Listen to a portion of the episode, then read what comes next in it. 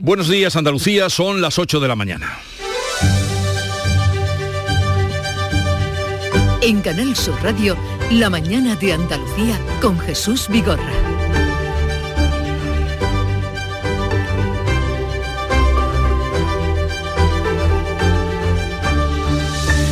El Pleno del Consejo General del Poder Judicial debate hoy los nombramientos mm, de magistrados del Tribunal Constitucional con el sector conservador en pie de guerra y con la amenaza sobre sus cabezas de la dimisión del presidente. Los vocales conservadores bloquearán la renovación si no se establecen las normas de votación y se elimina la fecha tope marcada por el Gobierno el 13 de septiembre. El Consejo lleva en funciones, como ustedes saben, ya cumplidos cuatro años.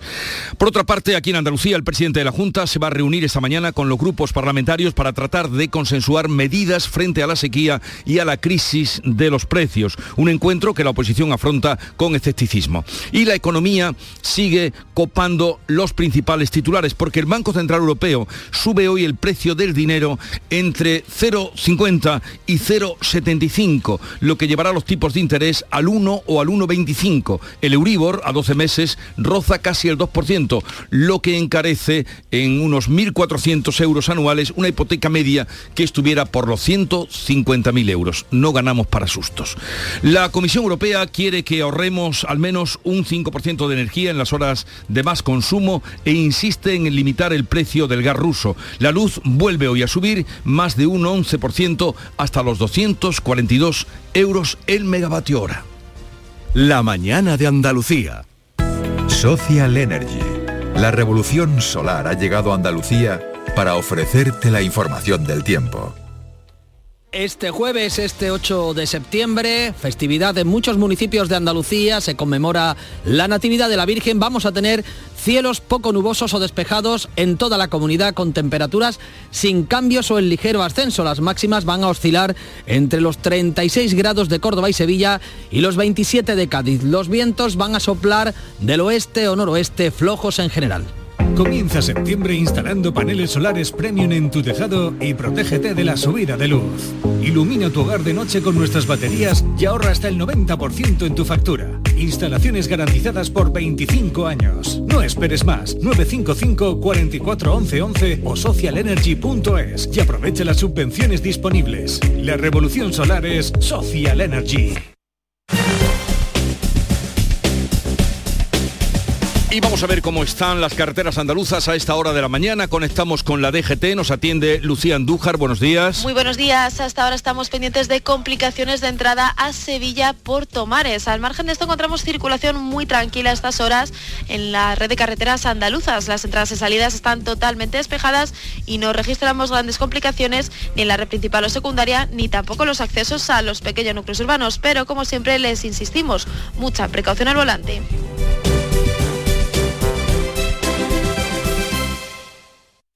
Sabemos que tienes muchos planes y sueños por cumplir y en Cofidis queremos estar a tu lado. No esperes más y hazlos realidad antes de que las condiciones del mercado empeoren, suponiendo un mayor esfuerzo para ti. Sea cual sea tu proyecto, el momento es ahora. Llámanos al 900 84 12 15 o entra en cofidis.es para más información. Cofidis, cuenta con nosotros. Volverás de tus vacaciones con imanes para la nevera, postalitas que guardarás en un cajón para no volver a verlas nunca más y pareos que no vas a ponerte en Navidad.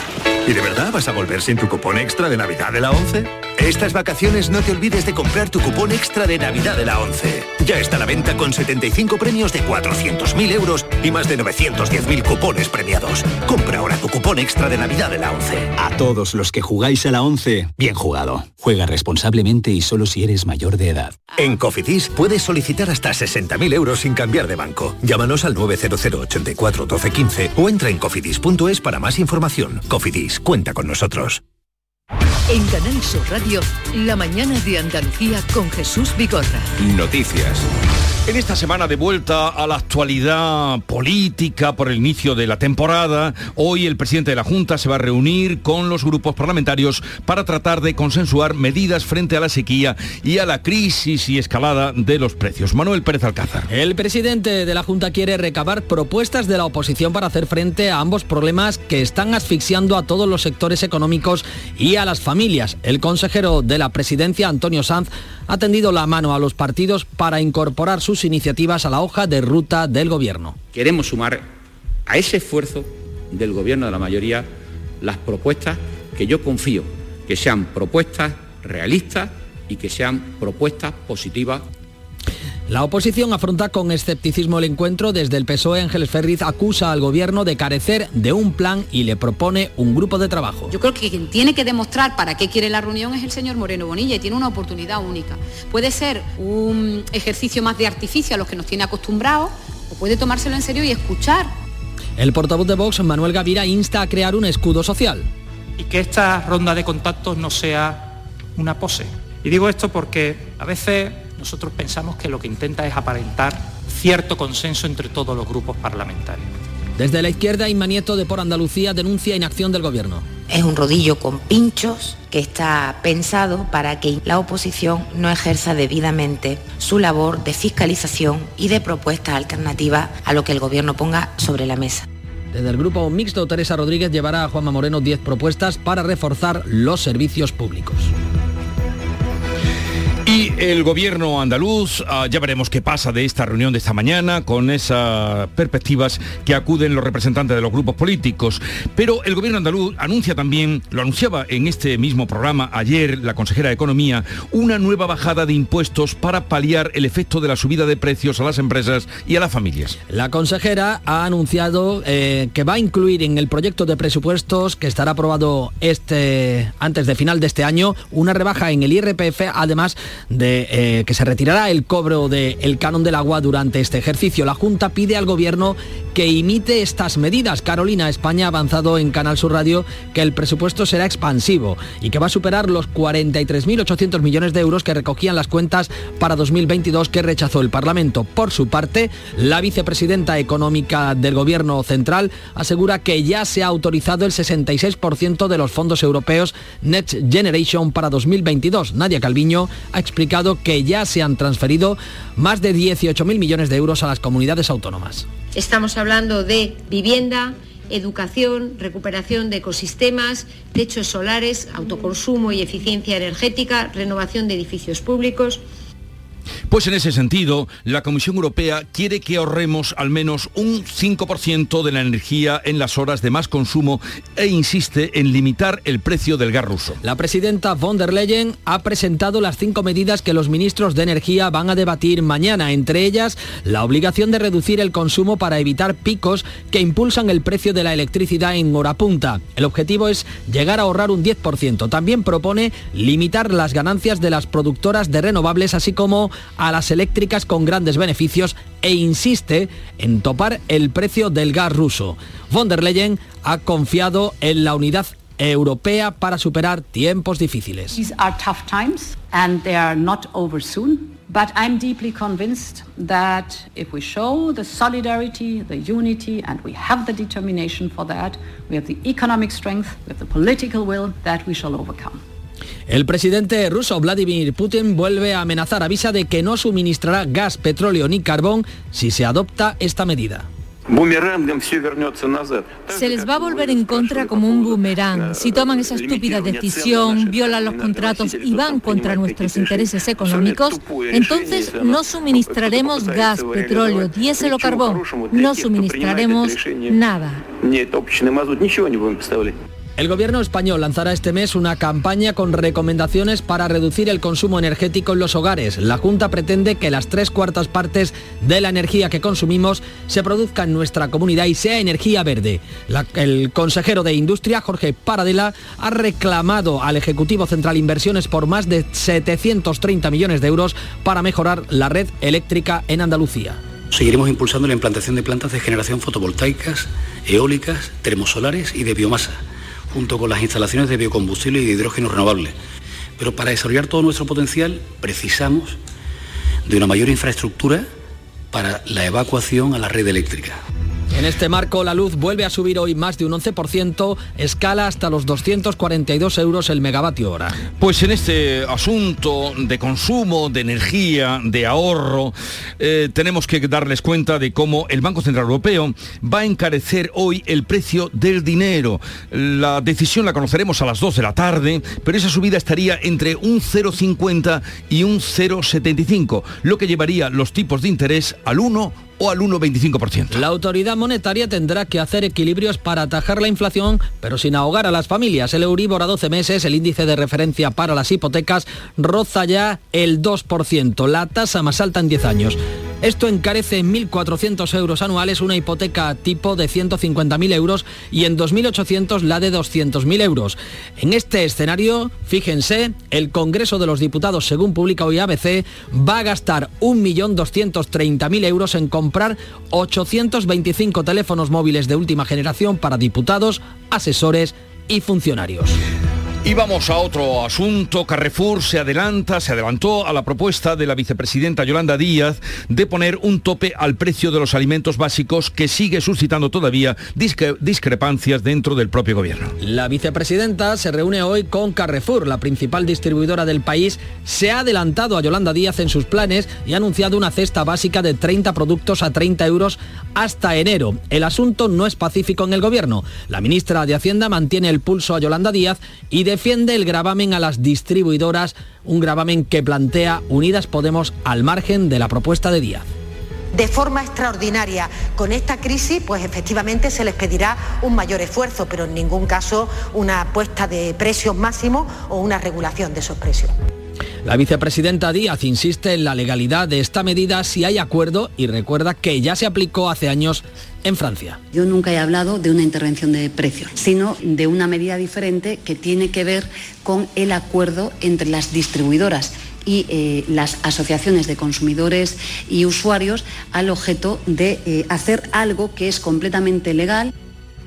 Ya veremos qué pasa hoy de esa reunión con eh, Carrefour, donde tal vez tengan mejor acogida sus propuestas que en su propio gobierno. La inflación también aventura nubarrones para el sector turístico en otoño y quién lo diría después del verano que hemos tenido. Así es, eh, sin embargo los turistas gastan menos y ya se nota en la hostelería, aunque este año se llegarán a los 31 millones de turistas, un buen dato en estos tiempos. Sin embargo, el consejero del ramo, Arturo Bernal, avanza un mal escenario por la alta inflación que dispara los costes para el sector. Ahora tenemos que retomar, después de este verano en el que algo sí se ha recuperado, pues un año 23 en el que bueno, se, se avecinan algunos nubarrones. No sabemos exactamente hasta dónde vamos a llegar y qué profundidad. El presidente de la Federación Andaluza de Agencias de Viaje, Luis Arroyo, teme que en otoño haya una reducción drástica del número de viajeros y de reservas estamos continuamente en las noticias escuchando tal, lo que viene, lo que viene, lo que viene, la gente no ha tenido en cuenta, ha viajado, lo que tememos un poco, ¿no? Que haya un pequeño frenazo ahora en, otoño y pueda afectar un poco al, al cómputo anual, ¿no? Pues vamos ahora a contarles cómo el defensor de la ciudadanía de Granada expone este jueves en la Eurocámara el problema de los cortes de luz de la zona norte de Granada de la que tanto ustedes han oído hablar. Desde Granada, Laura Nieto, cuéntanos. A las cuatro y media de la tarde, el defensor de la ciudadanía de Granada, Manuel Martín, va a solicitar en la Comisión de Peticiones del Parlamento Europeo amparo institucional en nombre de la ciudad por el problema de los cortes de luz en la zona norte y requerir a los eurodiputados asistentes que intervengan en su ámbito de competencia y ayuden a estos vecinos en cumplimiento de la legislación europea. Son diez años pensando, pagando, penando, pagando facturas de luz y sufriendo cortes de horas o días por lo que el defensor considera que se están vulnerando derechos humanos y constitucionales. El defensor de la ciudadanía de Granada es Manuel Martín, que se encuentra precisamente en Bruselas. Manuel Martín, buenos días. Buenos días. Lo primero eh, es felicitarle por la persistencia, la paciencia y el logro que ha tenido de poder estar usted hoy hablando de este problema en la Eurocámara. Pues gracias por las felicitaciones. La verdad que hoy es un día histórico para Granada y para tantos otros barrios de Andalucía y de España que sufren este mismo problema. Es verdad que Granada lleva muchos más años que estos barrios, pero es por desgracia un problema que se está extendiendo a muchos barrios de la geografía andaluza y española. Bueno, cuéntenos, eh, ya sabemos, nos imaginamos el trabajo que le ha costado llegar hasta ahí, eh, cuánto tiempo tiene para intervenir, ante quién interviene, qué va a proponer. Bueno, de hecho es, un proceso largo, las, administraciones tienen sus, procedimientos y a veces mm, son lentos, pero bueno, a fuerza de insistir, yo espero y deseo que esto se arregle. Yo voy a, comparecer ante la Comisión de Peticiones del Parlamento Europeo. Es una comisión importante porque es el nexo de unión entre la ciudadanía y la, institución europea. Eh, tengo cinco minutos para intervenir. Eh, de todas maneras, toda la documentación la tienen, una, tienen tres informes muy amplios. Y yo lo que voy a hacer es pues definir bien cuál es el problema, que es que mm, desde hace más de 11 años vecinos viven sin luz pagando luz. Voy a, enumerar todos los derechos humanos que se vulneran y le voy a decir quién es el causante y quiénes son los responsables. El causante, por supuesto, es la empresa distribuidora, porque son personas, no lo olvidemos, que pagan su luz y tienen su contrato y no tienen luz. Y luego, pues los responsables pues son las distintas administraciones, sobre todo autonómica y estatal, que bueno, que, que no, no exigen a esta empresa que esto no ocurra. Entonces, yo acudo a Europa esperanzado. Es verdad que yo creo en la esperanza como dinámica social y no voy a parar hasta que esto se resuelva, cueste lo que cueste, porque ante la ausencia de soluciones, yo en febrero de 2021 fue cuando me dirigí al Parlamento Europeo para pedir su amparo. Ahora estoy aquí con un grupo, con dos vecinos y un representante institucional de la, del, gobierno del, del Ayuntamiento de Granada. ¿Y qué vamos a hacer? Pues defender esa petición de amparo y decir que Europa intervenga en el ámbito de sus competencias para que los vecinos que pagan su luz tengan luz. Pues señor Manuel Martín, le deseo lo mejor, porque que usted llegue hasta ahí después de 11 años y nos consta ¿eh? de muchas quejas y de eh, cómo nos hemos sentido impotentes también para hacer o para poder ayudarle, usted llega ahí porque ninguna institución, eh, en ninguna institución de este país ha encontrado amparo. Efectivamente. Esa, es la realidad. Esa es la... Entonces, ¿qué tiene, qué tiene que, que pasar cuando hay incumplimientos claros y hay responsables de estos incumplimientos? ¿Qué tiene que pasar? Yo espero que Europa tome carta en el asunto. Bueno, estaremos al tanto, le deseo lo mejor, que esos cinco minutos sean provechosos y ya hablaremos después de si usted ha logrado, después de tantos años, como decimos, eh, esa atención y solución a un problema grave que todo el mundo sabe que está, que todo el mundo sabe que existe, pero que nadie soluciona. Un saludo y buenos días. Y buenos días. Buenos días y muchas gracias. Muchas gracias. 8, 17 minutos de la mañana. La mañana de Andalucía.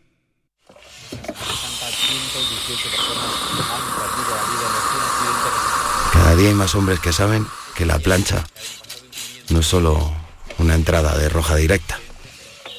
Cada día somos más hombres blandengues construyendo una masculinidad más sana, más fuerte. Blancos responsables, Ministerio de Igualdad, Gobierno de España. Ayer me pararon por la calle y me dijeron, oye, ¿te puedo quitar unos segundos? Y yo le respondí, no, hombre, porque con esos segundos puedo ganar todo el tiempo del mundo echando mi euromillones. Porque este 9 de septiembre hay bote especial de 130 millones como mínimo. Y yo te daría unos segundos o hasta un minuto. Pero con ese premio, este viernes 9 de septiembre, bote especial de 130 millones como mínimo. Euromillones, dueños del tiempo. Loterías te recuerda que juegues con responsabilidad y solo si eres mayor de edad.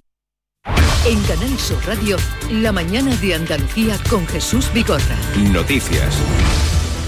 Vamos a seguir contándoles la actualidad que pasa indudablemente, y ustedes lo saben, aunque les parezca lejano, por el Pleno del Consejo General del Poder Judicial, que hoy debate la propuesta de nombramiento de magistrados del Tribunal Constitucional con el sector conservador en pie de guerra y la amenaza sobre sus cabezas de la dimisión del propio presidente del Consejo y del Tribunal Supremo, Carlos Lesmes. Los vocales conservadores bloquearán la renovación si no se establecen las normas de votación y se elimina la fecha tope marcada por el Gobierno. El 13 de septiembre termina el plazo marcado por el Ejecutivo en esa reforma legal que devuelve al actual Consejo General del Poder Judicial las competencias para designar a dos magistrados del Constitucional. El Consejo lleva en funciones cuatro años. Su presidente, Carlos Lesmes, ha amenazado con dimitir si los principales partidos no alcanzan un acuerdo para la renovación. Lo ha hecho en el solemne acto de eh, inauguración del año judicial.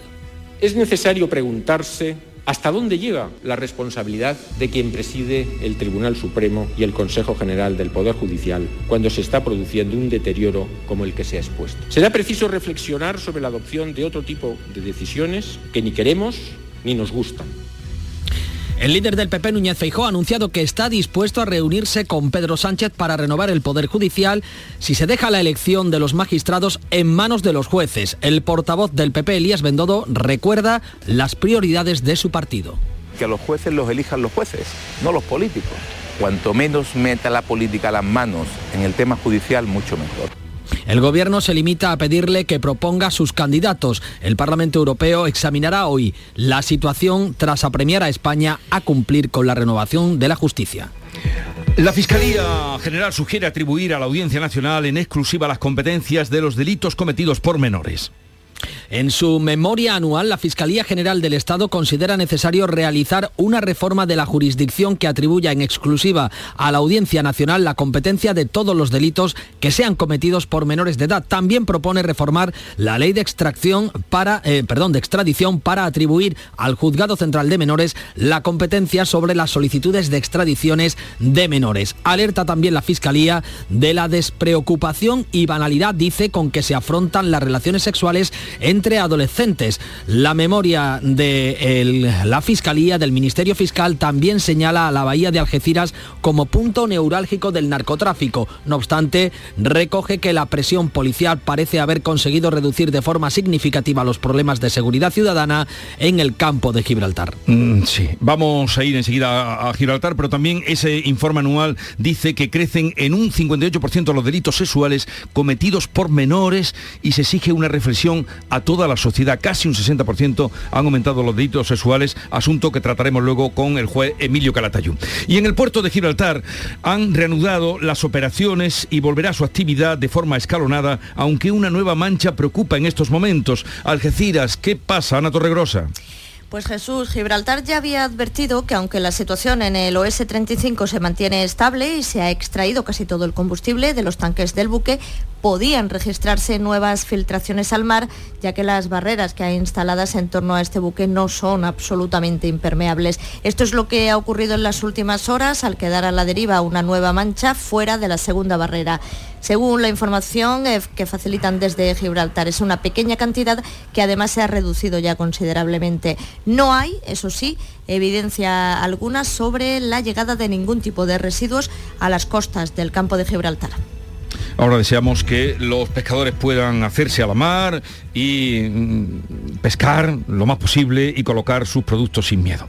Bueno, Andalucía se prepara ya para el comienzo del curso escolar con 4.800 docentes más, pero esto a pesar de que habrá 15.000 alumnos menos en infantil y en primaria. ¿Y esto por qué es? Por la baja natalidad que padece no solo Andalucía, sino todo nuestro país. Y es que el curso que empieza el lunes va a contar con 15.000 alumnos menos, como dices, en infantil y primaria, eh, lo que supone que va a elevarse la ratio, ya que la Junta tiene previsto aumentar el número de profesores. La principal novedad en el curso se centra en la formación profesional que va a contar con una ampliación de 220 títulos y casi 7.000 plazas. Las ayudas a familias crecen un 14% con 718 millones de euros presupuestados. Lo que más preocupa a la consejera Patricia del Pozo es la caída de alumnos. Tenemos 15.500 alumnos menos en infantil y primaria, que está directamente vinculado al descenso de la natalidad. Esto es un dato preocupante para cualquier sociedad.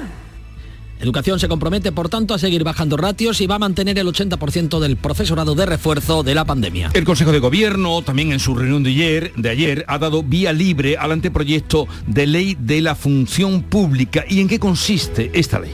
Pues eh, premiará a aquellos funcionarios que hagan bien su trabajo. Incluye otra novedad destacada y es que va a penalizar o incluso a apartar del puesto a los que no cumplan con su tarea. El consejero de Justicia, José Antonio Nieto, asegura que dota al sistema de herramientas para evaluar el trabajo de los funcionarios. Si se nombra a una persona inadecuada para un puesto o no cualificada para un puesto, no va a cumplir los objetivos, se va a analizar eh, su nivel de cumplimiento, va a tener un problema con las retribuciones y va a tener un, problema para eh, mantenerse en, su puesto. En Huelva, la huelga de basuras en Almonte, el rocío de Matalascañas, que vaya para 10 días, vive hoy una jornada clave porque podría terminarse con el levantamiento de la protesta. Huelva, Sonia Vela. La única condición para que termine esta huelga es que se compruebe hoy que ha cobrado ya sus nóminas de agosto la mayoría de los 80 empleados que tiene en Almonte la empresa concesionaria, que es la multinacional FCC. Es la decisión que se tomaba este pasado miércoles en la Asamblea de Trabajadores, como nos ha explicado Jesús Tormo de UGT. A las 9 pues nos sentaremos con la empresa y efectivamente cuando se compruebe que la mayoría de la gente pues ha percibido sus retribuciones y sus nóminas, pues efectivamente creemos que se firmará ya el, acuerdo definitivo y quedará levantada ya, levantada la huelga, como se ha acordado la Asamblea de Trabajadores de Fomento en Almonte. Una huelga, Jesús, que hoy ha cumplido su octavo día y nos decía los representantes de los trabajadores que han querido también subrayar la notable labor, dicen, que ha llevado a cabo el Ayuntamiento de Almonte como mediador en este conflicto laboral. Una huelga que termina, que puede terminar en las próximas horas y otra que comienza. Hoy se movilizan en Sevilla el sector del taxi. Habrá dificultades, por lo tanto, para encontrar un taxi, especialmente entre las 10 de la mañana y las 12 del mediodía. El sector protesta por el decreto que va a habilitar a los vehículos de transporte con conductor, los Para que sigan operando a partir del 1 de octubre.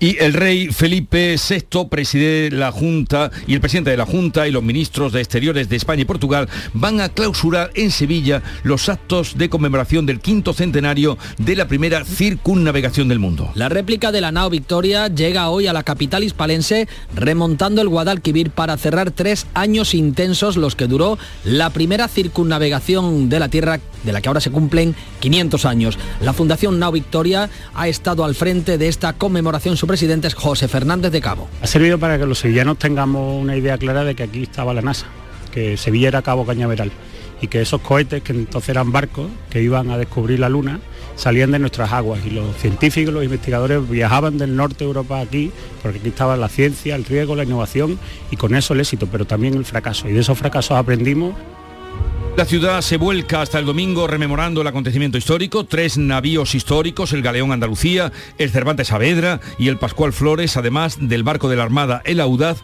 van a participar hoy en Sevilla en el acto que culmina los fastos que rememoran esta gesta. En el muelle, a pie de estos barcos, hoy vemos en los periódicos fotografías de cuándo llegaron, está nuestro compañero Javier Ronda. Buenos días. Buenos días, no solo estamos a pie, sino en uno de los barcos. Hemos embarcado en el Pascual Flores este magnífico barco junto a los otros históricos que aquí se encuentra, la goleta Escuela Cervantes, también el Galeón Andalucía y el barco de la Armada. También una patrulla de la Guardia Civil va a llegar a lo largo de la mañana. Para conmemorar esta gesta mundial, el Cano con 18 hombres surcaba estas aguas del Guadalquivir y hoy se conmemora este quinto centenario después de dar la vuelta al mundo que iniciaba Magallanes. Aquí la glorieta también de los marineros va a haber un acto de la Armada, se va a recibir a la nao Victoria con algunas salves y honores del tercio de la Armada, con música también militar. Estamos con Raúl, una pregunta muy rápida, es uno de los marineros de este Pascual Flores. ¿Cómo ha ido la travesía por el Guadalquivir cuando habéis subido?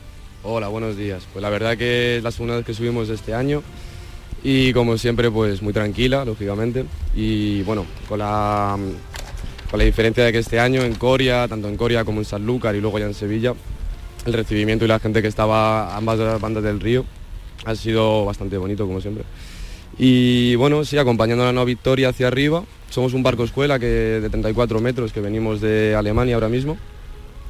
Y, bueno, pues nada, disfrutar ahora del festival. Pues muchas gracias Raúl. Barcos engalanados con banderas. Hoy la gesta histórica, una de las más grandes, Sevilla-Andalucía, se convierten en capital de la navegación.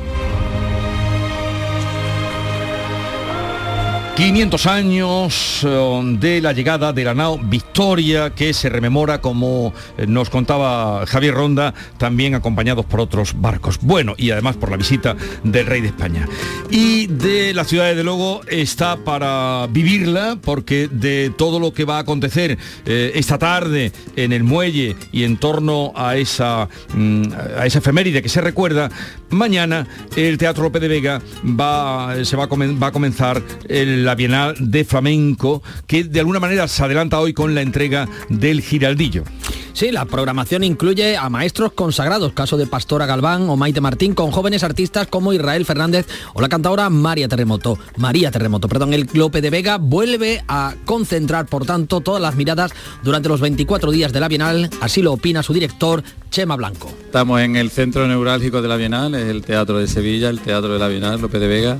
El Lope de Vega para la Bienal, para el mundo del flamenco ya sabemos lo que es, lo que impone y precisamente el rey entrega, va a hacer entrega a Eva la Hierba, Eva la Hierba Buena del primer giraldillo internacional que se va a entregar de manos del rey y ella estará con nosotros a partir de las 11 de la mañana aquí en la Mañana Andalucía. Pero la parte informativa eh, ya concluye, querido Manuel Pérez Alcázar. Hemos dado cuenta de todo lo que ha pasado y va a pasar. Y mañana pues estaremos haciendo el programa eh, desde Almería con motivo del Día de la Agricultura. Hasta mañana. Hasta mañana Jesús, buen viaje. En la mañana de Andalucía de Canal Sur Radio, las noticias de Sevilla. Con Pilar González. Hola, buenos días. Cortado el tráfico en el entorno de la glorieta de los marineros. En breve se espera que se haga lo mismo en el paseo de las Delicias. Estaba previsto para las 8 de la mañana, pero todavía no se ha cortado el tráfico en esa zona. Todo para la celebración de los 500 años de la llegada de la expedición de la primera vuelta al mundo. El corte será desde la glorieta de México hasta la Rábida, donde está el conocido bar Chile. Hay tráfico intenso hasta ahora en la entrada por el Patrocinio, la Millo, Juan Pablo II y Puente de las Delicias y también en la Ronda Urbana Norte. Se va a cortar también, va a haber desvíos poco antes de las 11 de la mañana en torno a la Torre del Oro. Tenemos el cielo hoy con intervalos de nubes medias y alta, viento del norte en el tercio norte de la provincia, variable flojo en el resto. La temperatura máxima es de 33 grados en Morón, 34 en Lebrija, Écija y Sevilla. A esta hora tenemos 22 grados en la capital. Ya nada te impide moverte con tu SAM. Del 1 de septiembre al 31 de diciembre de 2022, tu transporte público por mucho menos. En Tusam aplicamos un 30% de descuento sobre tarifa. Infórmate en tusam.es. Tusam, comprometidos con todos. Ayuntamiento de Sevilla. ¿Y tú? ¿Por qué compras Inés Rosales? Porque quiero lo mejor, lo más saludable para mi familia. ¿Sabes qué diferencia una torta Inés Rosales del resto? Dale la vuelta al paquete y lee los ingredientes. Confía en las de toda la vida, en las legítimas y acreditadas tortas de aceite de Inés Rosales, desde 1910. Sevilla celebra desde hoy los 500 años de la llegada de la expedición de la primera vuelta al mundo con la presencia del rey, un festival marítimo en el Muelle de las Delicias, un espectáculo de drones en la Plaza de España, eso será el viernes por la noche, y otro de la Fura del Baus en el río Guadalquivir el sábado también a las 10 de la noche. Es una conmemoración que pretende celebrar y difundir el papel de Sevilla y Andalucía en aquel momento fundamental de la historia, como señala el presidente de la Fundación Nao Victoria, José Fernández de Cabo. Ha servido para que los sevillanos tengamos una idea clara de que aquí estaba la NASA, que Sevilla era Cabo Cañaveral y que esos cohetes, que entonces eran barcos que iban a descubrir la Luna, salían de nuestras aguas y los científicos, los investigadores viajaban del norte de Europa aquí, porque aquí estaba la ciencia, el riesgo, la innovación y con eso el éxito, pero también el fracaso. Y de esos fracasos aprendimos. A las 10 de la mañana está prevista la llegada de la nao Victoria, que se une al resto de navíos históricos que ya están en el muelle de las Delicias. Por la tarde en el Alcázar el Rey preside el Pleno de la Comisión Nacional para la conmemoración del quinto centenario. Y a las 8 de la tarde se va a producir el desembarco de 18 actores por la calle Betis que llegarán a Remo desde el Puente de las Delicias y van a peregrinar hasta Santa Ana. Ya el viernes el espectáculo de drones y el sábado la Fura del Baus en el río. El rey estará, como saben, en el Alcázar para esta efeméride, para esta efeméride y más tarde estará en la Bienal de Flamenco que también comienza hoy hasta el 1 de octubre, 65 espectáculos con 28 estrenos en 10 espacios escénicos. Este año comienza con un acto institucional en el que el rey va a entregar el primer giraldillo internacional Ciudad de Sevilla a la bailaora Eva Yerbabuena. También estará el ministro de Cultura. Para el alcalde Antonio Muñoz es importante que haya este respaldo institucional. Es la primera vez que viene el rey a la Bienal y el ministro de Cultura y yo le quiero sacar el compromiso que haga hueco en agenda para que venga a ver algún espectáculo. ¿eh? Y hoy concentración de taxistas andaluces ante las puertas del Parlamento andaluz en protesta por el decreto ley anunciado por la Consejería de Fomento para habilitar a los VTC y que sigan operando a partir del 1 de octubre. Faltarán taxis en la ciudad. Además se celebra el Día de la Natividad de la Virgen, el Día de la Patrona. Hay procesiones en 16 pueblos de nuestra provincia, entre ellos Cantillana, Guillena, Écija o Utrera. Vamos ya con el deporte. Nuria Gaciño, buenos días. Buenos días. Estreno hoy del Betis en la Liga Europa a las 7 menos cuarto. Primer partido de la fase de grupos ante el Helsinki, uno de los rivales más débiles ante el que se espera poder sumar los tres primeros puntos en juego a pesar del frío y el campo artificial. Pellegrini ha anunciado que hará rotaciones y de momento donde no hay rotación en el banquillo del Sevilla es en el banquillo del Sevilla, al menos hasta el partido liguero del sábado ante el Español. Lopetegui continúa siendo el entrenador del equipo de Nervión. Dependiendo de lo que suceda en Cornellá, podría ser destituido. Al parecer ya ha habido contactos con San Paoli y Marcelino. Gracias, Nuria. Y esta tarde el documental Pico Reja, La verdad que la tierra esconde, sobre la fosa común del cementerio de San Fernando, se presenta en el Parlamento Europeo. Por su extensión y por el número de víctimas, se cree que más de 2.000. Pico Reja es una de las fosas comunes más grandes de toda Europa. A esta hora 17 grados en los Palacios, también en Marchena 22 en Sevilla.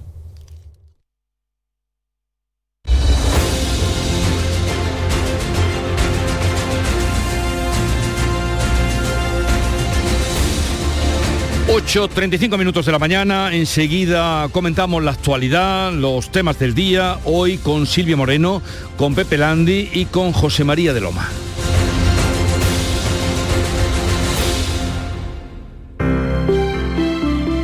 Buenos días.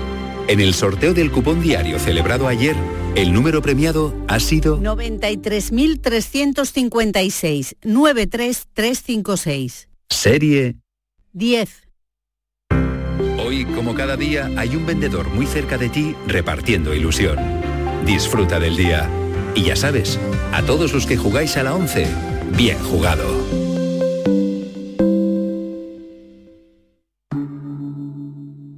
Montepío, ¿en qué podemos ayudarle? Inicio en breve mis vacaciones y antes me gustaría hacerme una revisión médica. No se preocupe, lo tiene cubierto. Puede concertar la cita con su médico por teléfono a través de nuestra web, con la garantía de Adeslas, entidad reaseguradora de los productos de salud de Montepío. Visite montepíoconductores.com. Montepío, lo tiene cubierto. En Canal Sur Radio, por tu salud, responde siempre a tus dudas. El dolor, un problema que nos afecta a todos y a todas, pero que se manifiesta también de distinta forma en cada persona. Además, también hay cada vez más referencias científicas que dicen que las mujeres perciben de forma distinta el dolor, aunque probablemente también lo gestionan mejor. Nos acompaña esta tarde la doctora Carmen Jodar, estudiosa de este tema, y vamos a conocer su experiencia y naturalmente esperamos tus preguntas. Envíanos tus consultas desde ya en una nota de voz al 616-135-135. Por tu salud, desde las 6 de la tarde con Enrique Jesús Moreno. Quédate en Canal Sur Radio, la radio de Andalucía. Ayer me pararon por la calle y me dijeron, oye, ¿te puedo quitar unos segundos? Y yo le respondí, no, hombre, porque con esos segundos puedo ganar todo el tiempo del mundo echando mi euromillones. Porque este 9 de septiembre hay bote especial de 130 millones como mínimo. Y yo te daría unos segundos o hasta un minuto. Pero con ese premio, este viernes 9 de septiembre, bote especial de 130 millones como mínimo. Euromillones, dueños del tiempo. Loterías te recuerda que juegues con responsabilidad y solo si eres mayor de edad.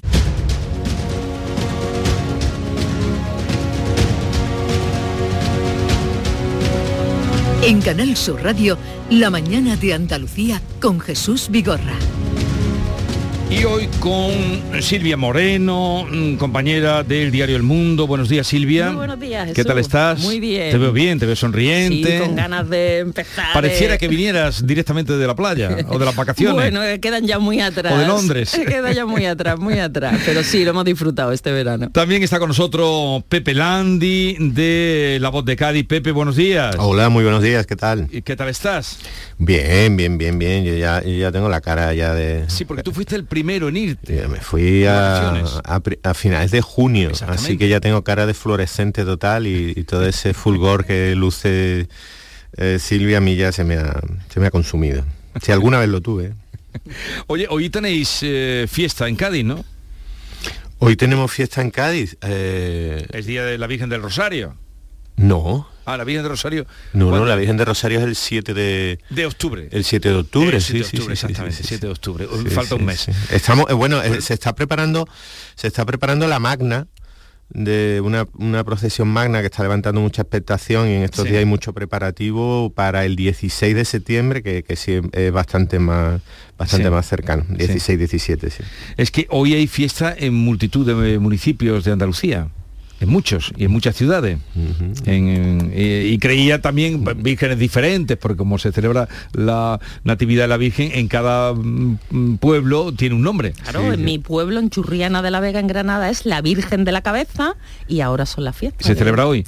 Y, y en Antequera también celebran la fe- Y Cabra, por supuesto, y, y en, y en Málaga, y en, y en Córdoba, la Fuensanta, y en El Pedroso, y bueno, podríamos seguir de las que No- recuerdo. No, llega a ser el 15 de agosto, pero casi, ¿no? Casi. una- Sí, sí, sí, es muy parecido. Los que no están el 15 de agosto eh, están el 8 de, de septiembre. Y también estará con nosotros José María de Loma, que en un momento se incorporará, eh, no sé si lo tenemos ya, en un momento estará con nosotros. Bueno, mm, eh, ¿por dónde empezamos? Porque hay mucha tela que cortar. Después de hecho los saludos de, de vernos, ¿por dónde empezamos? ¿Qué, ¿Qué esperáis de la reunión que ha convocado el presidente de la Junta con todos los grupos de la oposición? Desde la mayoría que ostenta, hoy los ha convocado, acuden todos, obviamente, eh, a San Telmo, mm, unos con una idea, otros con otra. Hemos mm, esta mañana reseñado algo, Teresa Rodríguez va con 10 propuestas, nos decía, con escepticismo acude Ángeles Ferri, eh, más dura eh, Nieto, Ángeles Nieto, en fin, ¿qué esperáis de esta reunión? Bueno, empieza el curso político y todos vienen cargados de, buenas intenciones, ¿no? Y ya desde el inicio de la legislatura, desde que el presidente Moreno tomó posesión, pues ya anunció que bueno, que pese a la mayoría absoluta cosechada contra todo pronóstico y de manera bastante sorpresiva, pues bueno, él pretendía que esta legislatura eh, no fuera ni mucho menos la del rodillo, sino que eh, su intención era dialogar con los grupos de la oposición, tener eh, permanentemente un,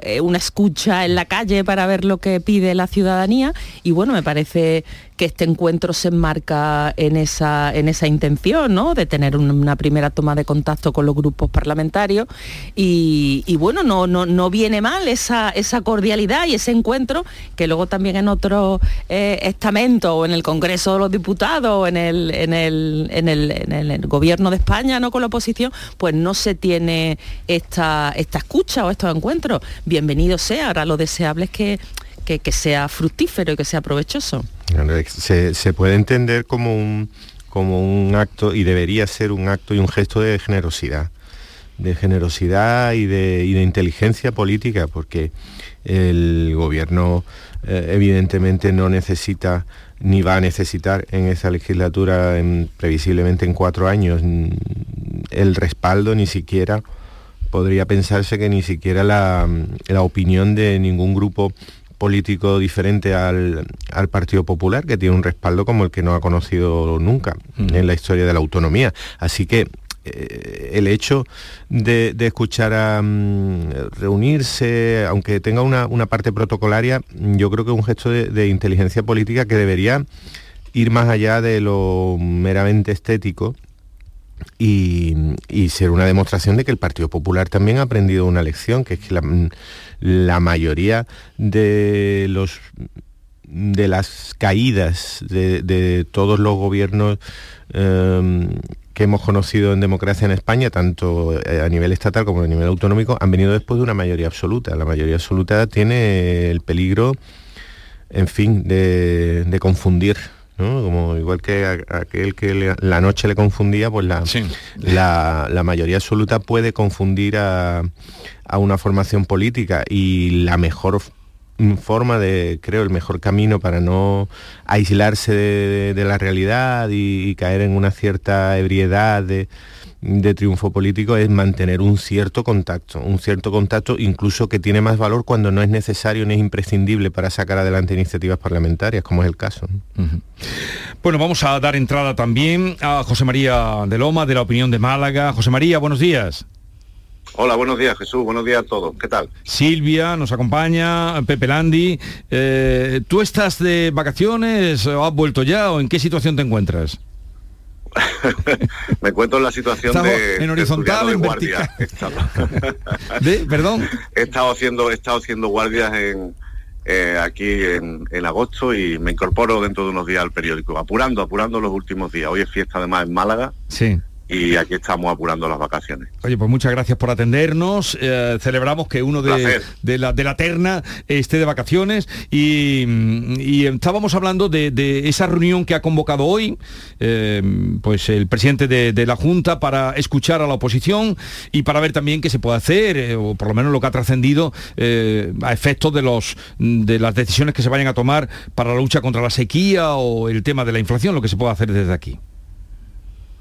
Bueno, esto forma parte habitualmente cuando empieza una legislatura de la, de la cortesía y de las formas políticas eh, normales, ¿no? Pero en este caso es más importante porque la verdad es que estamos en una situación y en el prólogo a un, a un otoño duro y sí, se, se, requiere mucho diálogo, mucho encuentro y muchas eh, muchos consensos para tomar medidas sobre problemas que nos afectan a todos, ¿no? Ya dijo el presidente en su discurso de investidura en la toma de posesión que lo de la sequía, por ejemplo, era un asunto de, de Estado, en este caso de región también. Y, bueno, es necesario que, se oigan todas las voces. El PP tiene una mayoría absoluta comodísima, pero bueno, tiene que escenificar este diálogo y oír a la, a la oposición, que es muy, que es muy diversa, y veremos cómo de obstruccionista es, ¿no? Pero bueno, estas, estas fotos de, del presidente recibiendo a los mmm, líderes del resto de fuerza, pues siempre, siempre es saludable. Luego ya vendrá, ya tendremos tiempo de, gresca y de bronca en, en el Parlamento y en, y en, los medios, ¿no? Mm. Pues veremos qué sale. Hoy está puesta la mirada ahí, pero hay muchas citas hoy. Eh, trataremos también, como no, la del Pleno del Consejo General del Poder Judicial, que eso que es una cosa extraña para la gente. Yo creo que ya a fuerza de todo lo que está pasando, la gente de la calle eh, se preguntará y ahora aclararemos en la medida de lo posible lo que está pasando ahí, porque es un órgano que no estaba tan presente hace mucho tiempo en, lo que es la vida cotidiana o en los medios de comunicación. Pero hay otro eh, enlazo con lo que decía José María de la dura situación económica que, se vive. Por cierto que hasta incluso en, turismo parece que eh, el otoño no pinta bien, eh, según los datos que dio ayer el consejero.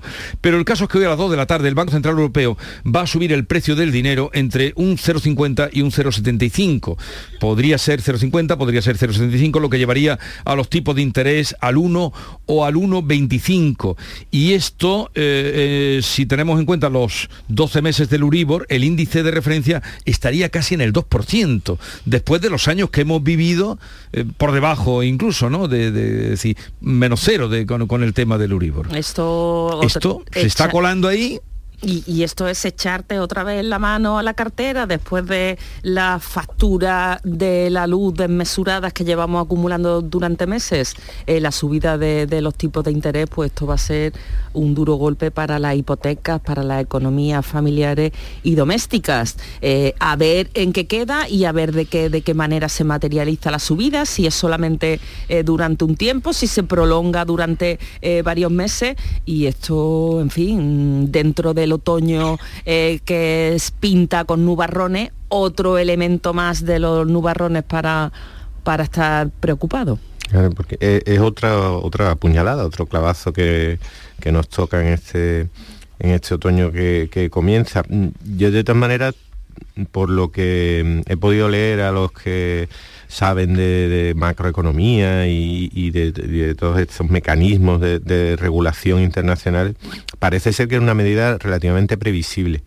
Que, que, cuando la inflación, como ahora, supone una amenaza que no hemos conocido en estos niveles, creo que en 30 o en 40 años, eh, subir el precio del dinero suele ser un, uno de los mecanismos de prudencia, creo que le, llaman de enfriamiento de la economía, para intentar que no se entre en un círculo vicioso, en una rueda en la que van subiendo precios. Eh, el acceso al dinero es relativamente más eh, simple y para, para, el que tenga acceso al dinero, que me parece que somos muy pocos los que tienen y, y vamos a tener en, esto, en estos meses que vienen, eh, al crédito y, a, todo tipo de, préstamos, vamos a tener menor acceso y menos ganas de, tenerlo. Así que era una medida previsible, pero claro, como decís, contribuye a, esa tormenta general. A ese encarecimiento generalizado y constante de, de, de, de todos los precios y ahora sí. nos toca con la hipoteca. ¿no? Sí, pero es que la, es que la hipoteca, los que saben, que decía eh, Pepe, es para que gastemos menos. gastemos menos. Pero claro, pero, no, no, necesitamos mucho estímulo para gastar menos, eh, que, claro, ya, que, que ya estamos todos bastante asustados, se pueden, se pueden tranquilizar eh, los que mandan. La subida de los combustibles, que ha sido mmm, tremenda. La subida de la luz, que contar aquí, que cada día estamos diciendo hoy sube y sube más y sube más. Ahora el Uribor la repercusión en, en, todos los productos de alimentación en la cesta de la compra ha sido mm, prácticamente inmediata y, y, y, y, además no se va a detener aquí, es decir, que la situación va a seguir girando. bueno, malo... habrá que confiar en que, en que los expertos nos dicen que, que encarecer el dinero es una de las medidas mmm, casi de emergencia, podríamos decir. Bueno, y los sueldos siguen estancados y, y, y, todo sube, todo sube, un porcentaje, la inflación, eh, la luz, la hipoteca, y los sueldos siguen estancados en los niveles de, de, mm. de hace tiempo. Y entonces esto es bastante complicado cuadrar no, no las vamos, cuentas. No se gasta más porque no sí, lo hay. Lo... José María. Claro, lo que, y lo que dice Silvia de los sueldos, eso también va a contribuir un poco al, a la temperatura otoñal, ¿no? Porque seguramente los sindicatos, con la inflación como está y la pérdida de poder adquisitivo, pues pugnarán porque el aumento de sueldo sea, sea mayor, incluso que sea mayor de lo que se recoge en, lo, en, los convenios por estar en una situación extraordinaria. La verdad es que eso puede contribuir también. De todas maneras, Bruselas que se ve, eh, se ve, y los que saben de esto, como decía Pepe, los que saben de esto, nada más que hacen tomar decisiones que nos afectan mucho al bolsillo. Esto es una decisión casi de, de manual, porque es que en la UE no había esta inflación, desde que se fundó no, no había un 9% de inflación en la zona euro, ¿no? Entonces, pues es obligado encarecer el precio del dinero, pero es que esto también afecta al, al ciudadano, o sea, es todo una tormenta casi perfecta para, para zahería nuestros bolsillos, ¿no? Un poquito complicado el panorama, sí. Bien, eh, otra cita del día, esta a las 2 de la tarde nos vamos a enterar, pero vamos que 0,50, 0,75 y si suben el 0,50 es porque le van a subir el 0,50, otro 0,50 el mes que viene. Sí, esto, no, no, porque lo diga yo, lo decía eh, Santiago Carbó, mm. que es un, en fin, un hombre que, que, lo cuenta muy bien, aparte de, de, catedrático de economía. Me lo decía el otro día, dice, sí, si no lo suben ahora, lo subirán antes de será porque lo van a subir después. Bueno, acaba de ganar Carlos Alcaraz, supongo que esto nos alegra a todos. Esto siempre es importante, ¿no? Una acaba buena, de ganar. Una buena noticia al menos. una buena noticia. un, un, entretenimiento agradable, una, una distracción agradable, sí. sí. Mm. Y, y, así se mete en semifinales del News Open y ya estaremos al tanto. Bueno, otra cita del día. Eh, Yolanda Díaz se va a ver con mm, pues el representante o dirigentes máximos de Carrefour. Persiste después de todo el choteo que hubo el día que sacó. Porque hubo choteo. Hubo choteo. Eh, se ríe Pepe y José María. hubo cachondeillo. Cuando saca Yolanda Díaz eh, el tema de topar los precios y nombra tres o cuatro, la leche el huevo, la, la fruta, eh, no sé cuál más nombró porque no eh, decía entre 25 y 30 productos y hoy pero persiste en su idea dice que ya lo hizo Sarkozy en Francia eh, vaya modelo y, y, que hoy se va a ver con, con Carrefour y persiste en su idea Claro, aquí habría que distinguir un poco entre la, la, propaganda y las medidas que de verdad se pueden aplicar. Eh, sí, eh, es que además la descalificación a Yolanda Díaz fue inmediata y vino de sus propios compañeros sí. con los que se sienta en el Consejo de, de Ministros. Eh, Planas, desde el minuto cero, dijo que era algo ilegal, ilegal, iba en contra de las directivas de la, de la Unión Europea y esto no se podía hacer. Yolanda Díaz insiste en que sí. Luego también ha habido otros ministros, como por ejemplo la de Ciencia, eh, Diana Morant, que ha dicho que no, que el gobierno iba a estudiar este asunto y vería si tenía aplicación o no. Y entonces pues, pues habrá que ver si esto pues un elemento propagandístico de promoción de la propia Yolanda Díaz, que además políticamente ahora ya también empieza su proceso de escucha por, por toda España. Veremos a ver si esto es un elemento propagandístico hacia ella misma o si de verdad tiene algún fundamento y esto se puede materializar y se puede eh, reducir o, limitar de alguna manera los precios en la cesta de, la compra. Yo tengo muchas dudas. Habláis del cachondeo que hubo que mm, probablemente un cachondeo bolivariano soviético. He llegado a, leer en estos días comparaciones con, con, medidas de la Unión Soviética y claro, tal y como, como se planteó, poner un tope a los precios, pues además de ilegales, absolutamente eh, eh, chocante, insostenible, incompatible con el sistema económico que, nos hemos dado, no en España, sino en la Unión Europea y en buena parte del resto del mundo mm, durante las últimas décadas. Eso de, de topar precios es incompatible. Ahora, si somos capaces, que creo que nos conviene mirar más allá de, un poco del chascarrillo político y del y, como decía Silvia, de la intención de Yolanda Díaz de llamar la atención, pues igual encontramos algunas medidas que pueden ser eh, saliendo del diálogo, que creo que, ya comienza hoy, incluso algunas cadenas se han adelantado ofreciendo una cesta de emergencia, una bolsa que ya se ha aplicado en otros países de productos básicos que no superen un precio fijo durante unos meses, eh, bueno, pues pueden salir medidas que sean convenientes para unos meses mm, prácticamente de, economía de guerra que vienen, porque es que hablábamos antes del precio del dinero, de, de, todo tipo de medidas para que gastemos menos. Bueno, es que mm, se pueden tranquilizar las, grandes cabezas pensantes de la economía. Si es que no queda. Si es que, querían asustarnos, o sea, objetivo cumplido. O sea, mm, eh, a, tope, 10 sobre 10, lo han conseguido. O sea, el mensaje de pánico está arraigado, mm, creo, pánico económico, arraigado como pocas veces recuerdo en, en muchos años. Eh, eso se ha conseguido, por lo tanto, la restricción del consumo y del gasto familiar va a ser mm, grande y va a ser inmediato. De hecho, ya ha comenzado. Eh, ahora, seamos conscientes, antes viniendo para acá os escuchaba hablar de, previsiones de hostelería, bueno, ah, previsiones de hostelería y previsiones en, consumo en compra y consumo de bienes básicos, en, consumo energético, es decir, todo el mundo, mm, en fin, está apretando los dientes y, en su nivel y en su escala ha decidido recortar todo lo posible, eh, todos los gastos que sean superfluos, bien de forma voluntaria preventiva, los más afortunados, o bien de forma obligatoria, los que, los que van a empezar a percibir esta situación de recesión en forma de, pues, pérdida de empleo, de pérdida de negocio y, de cierre. O sea que ya, estamos asustados, ya mm, eso, eso está perfectamente conseguido. Ahora lo que hay que buscar son fórmulas para ver cómo atravesamos este esta etapa de, no sé, esperemos que sean dos, tres meses. Pero... con esto, ¿qué me quiere decir, Pepe? ¿Que le ve mm, posibilidades a la propuesta de Yolanda Díaz le de los precios? a la propuesta de Yolanda Díaz inicial, mm, no, probablemente no haya por dónde cogerla. Ahora, que sea un punto de partida para tener una negociación y llegar a algunos acuerdos con grandes distribuidoras, por ejemplo, ya sería un beneficio.